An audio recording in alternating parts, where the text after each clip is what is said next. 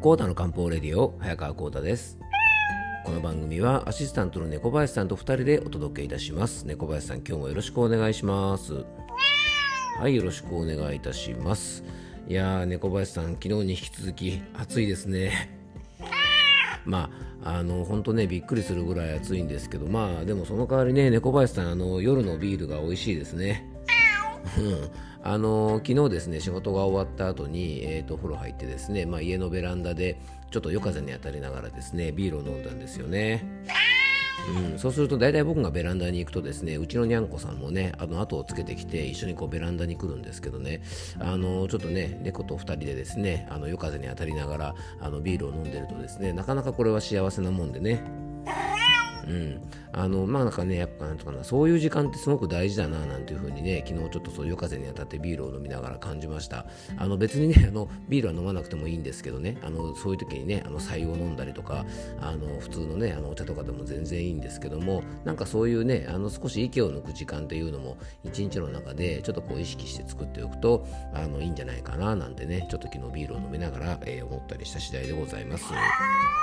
はい。えー、今日はまずねあのちょっとメッセージの方をご紹介紹介したいと思います、えー、養生ネームもっちさんからのメッセージです。あのもっちさんからいただいたねあの質問いただいたメッセージにお答えさせていただいて、えー、1157回目のですね漢方的養生生活を送る上で大切なことのエピソードをですねもっちさんが聞いてくださってあのその感想を送ってくださいました。えー、コータ先生こんにちは、えー、コータ先生の漢方を心得た上での生活。ほわーっといい意味で言葉にならない感じで心に、え、頭に入ってきました、えー、単純にいいなって思いました。私もそんな風にしようであくまでも私は私でありながら、えー、田先生エッセンスを取り入れてい、えー、きたいと思っています。えー、コータ先生が交感神経優位な生活の上で工夫されている点は単純にコータ先生がもともと持ち合わせている性格などから、えー、自然とそうされているのかと思っていましたがやはりコータ先生もトライアンドエラーを繰り返したりして今があるんですね。でもお聞きしていて生き方上手だなと思いました、えー、私の父は、えー、すぐ風邪をひき常に薬を常備あれこれ体の不調があれどタバコと毎晩グラスいっぱいに入れてハイボールを飲むのが日課です。姉も父に似てすぐ体調を崩したり健康的ではないのですが漫画や音楽などエンターテインメントを通して自分を楽しませるのが上手です。えー、かっこ映画スラムダンクは2回見たそうです。私に絶対見るべきだと力説してくれました。私は結局見れてません。えー、体の元気さで言えば明らかに私の方が健康なのですが時として父や姉の方が心を健康に保つ術は私よりよっぽど、えー、上手なのかなと思います。せっかくの人生苦行にしたくない、えー、大好きなアイスもやっぱり食べたいし乳腺つまらない程度に、えー、ティラミスだって食べたい、えー、幸いなことに漢方的生活を、え私のあ私の中で楽しみつつ取り入れているのでトライアンドエラーしつつ楽しんでこれからも実践していきたいと思います、えまた長くなってしまいましたがコータ先生いつもありがとうございます。えー、ちなみに、えー、主人の実家が山梨なんですが遠方のためなかなか帰れませんが帰るときは浩太先生のお店に行きたいなと夢見ております。でもふらりお顔を見に寄れるんでしょうか？予約制なのでしょうか、えー、ということでねあのもちさんねあのメッセージありがとうございます、えまずですねあのスラムダンクはね見てください。あの宮城亮太とですねミッチーが劇場でもっちさんをきっと待ってると思います。はい。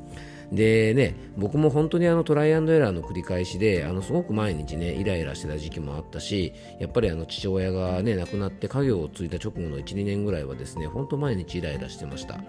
あとね、仕事でちょっと無理なダイエットをした時に、15、6年前かな、一気に20キロ近くぐらいですね、あのダイエットプロテインの取り扱いをするのに、えー、自分でもやってみようと思ってやったんですがね、体重はもちろん落ちたんですが、短期でやったのでね、一緒にやですね、あの気力もメンタルも落っこっちゃってですね、あのちょっと昔ねそんなことをねした経験もあります、うん。まあ、今はねいろんな経験をしてあの今のスタイルがあると思うんですがライフスタイルはねでも今でも年々ちょっとずつねあの変わってきてます、うん、ここ数年はあの猫と暮らし始めてからですねなんか性格もね生活もすごく変わったのかななんて思ってます、うん。でね、あの、もっちさん、ご主人の実家がね、山梨ということで、あの、ぜひぜひですね、帰省した際はね、お店に遊びに来てください。あの、漢方相談のね、あの、ご希望の場合は予約制なんですが、あの、お店にね、買い物に来てくれたりとか、遊びに来てくれたりするのはね、もう全然ウェルカムですのでね、あの、もちろん予約なしでも大丈夫ですから、あの、たまにね、お店にいない時もありますので、もしね、あの、わざわざ来てくれるようでしたらね、ぜひ、あの、先に連絡いただけるとね、あの、お店にいるようにしますので、あの、もしよかったら連絡くださいね。はい。えー、いうことでね、今回のオープニングは、養生ネームもちさんからのメッセージをご紹介しました。えー、今回はですね、昨日に引き続き、アトピー性皮膚炎についてね、ちょっとお話をしていきたいと思います。えー、それでは本題に移りましょう。コータの漢方レディオ、今日もよろしくお願いいたします。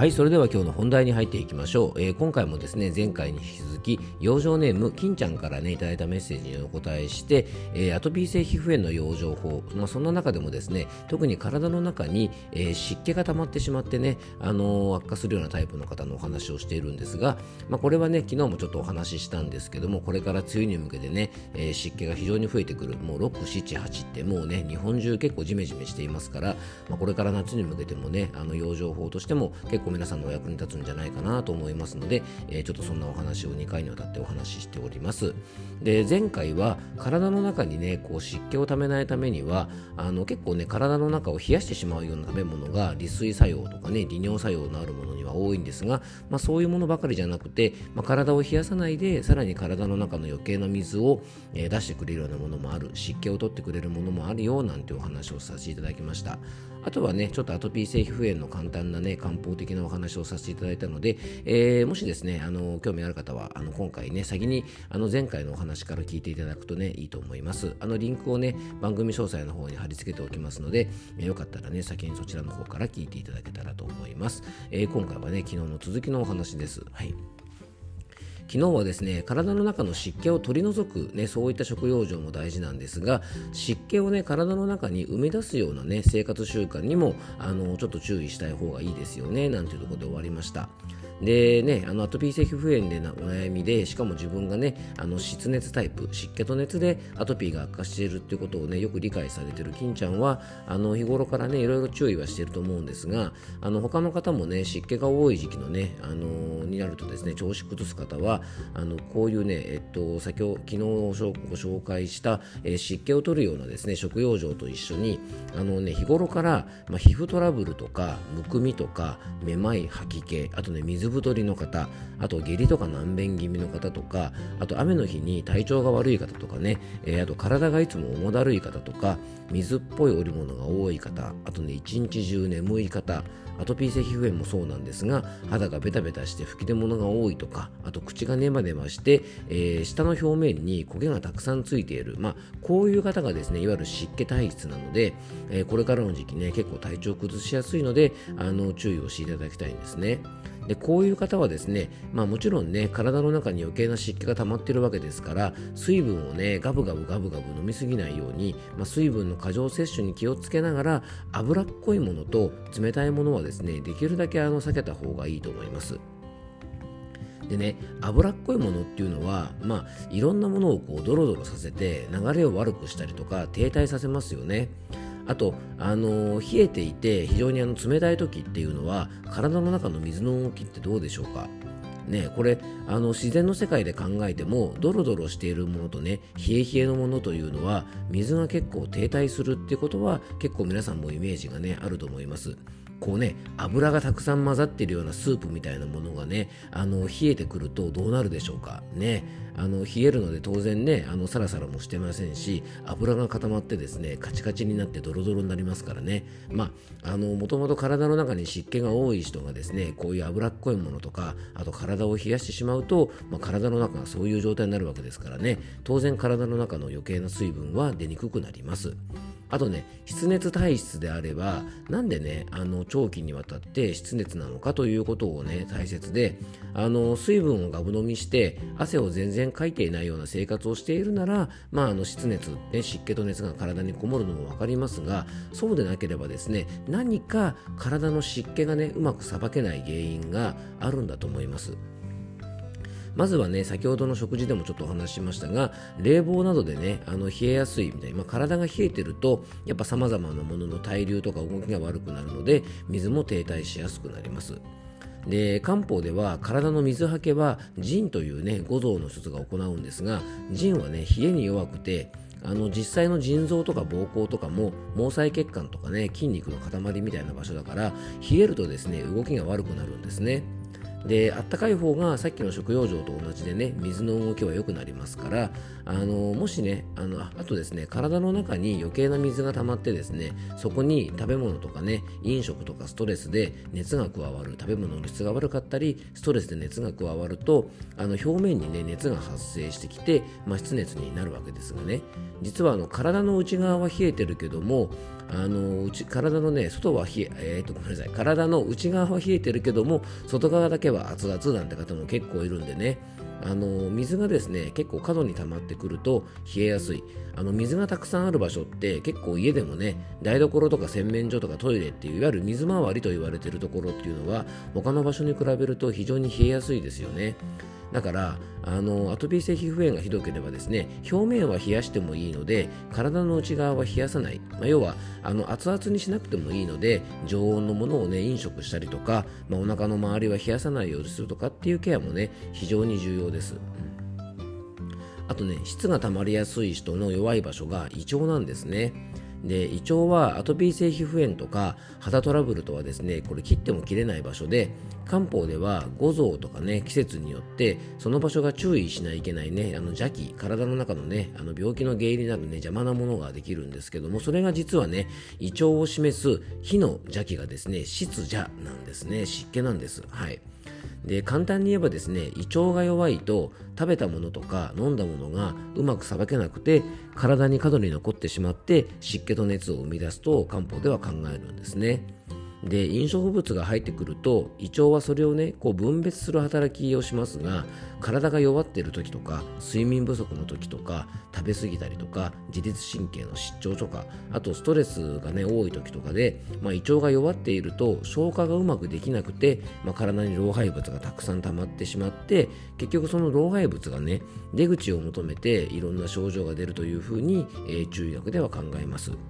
でその出口がですね老廃物の出口が尿であったり汗であったり便であったり呼吸なんですねでその老廃物がうまく出せなくて皮膚に出てくると肌トラブルの原因になると考えるんですねで特に食べたものがさばけなければですね食べたり飲んだりしたものがさばけなければ湿熱というものはね非常に発生しやすくなりますから、まあ、アトピー性皮膚炎などになりやすくなるということなんですね。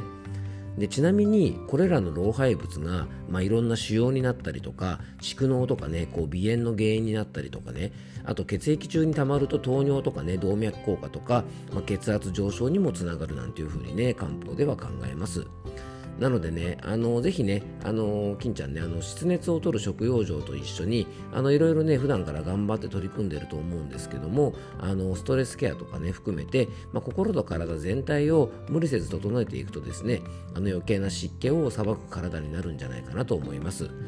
でこれからの季節はね空気中の湿気が増えてくる時期なので日本はね高温多湿で海に囲まれた海洋気候で、まあ、湿気がすごいのでねあのぜひ皆さんも胃腸のケアとか汗などから汗などのね老廃物がちゃんと出せる状態に今からしておくと、まあ、梅雨から夏の湿気が多い時期でも元気に過ごせるんじゃないかなと思います。えー、ちょっと2回にわたってですね、養生ネーム金ちゃんからいただいたアトピー性皮膚炎の対策、特にね、体の中に湿気が溜まってしまう方の対策についてお話をしました。あの、ちょっとまとまりがなくなっちゃったんですけども、あの、ちょっとおさらいするとですね、前回は、あの、体の中の湿気を取ってくれて、なおかつ冷やさないようなね、まあ、そういう食べ物のご紹介を、えー、少しさせていただきました。そして今回は湿気が溜まってしまう原因ってね、やっぱ体の内側にあるので、まあ、そういったところはね、腎の弱りとか胃腸の弱りとか、まあ、その辺のケアをしておくといいよというお話ですね。であとは脂っこいものとか体が冷えてると体の中に水が停滞して湿気がなかなかさばけなくなってしまうので、まあ、その辺りもちょっと気をつけてみるといいですよなんてお話をさせていただきました。あの少しでもですね金ちゃんのねアナトピーの症状の改善につながるといいなと思います、えー、お役に立てれば嬉しいなと思います、えー、今日はですね養生ネーム金ちゃんからのメッセージにお答えさせていただきました。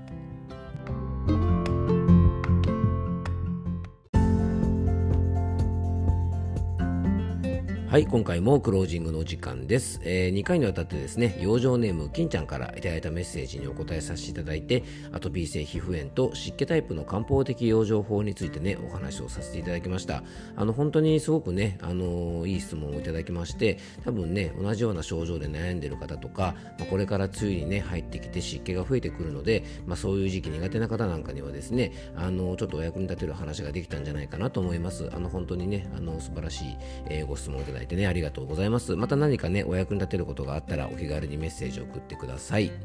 えということでねあのちょっとねあの暑い日がこれからもまだまだ続くと思いますので、えー、ぜひ皆さんね気をつけてお過ごしください、えー、今日も聞いていただきありがとうございます。どうぞ素敵な一日をお過ごしください。漢方専科サーター薬房の早川幸太でした。ではまた明日。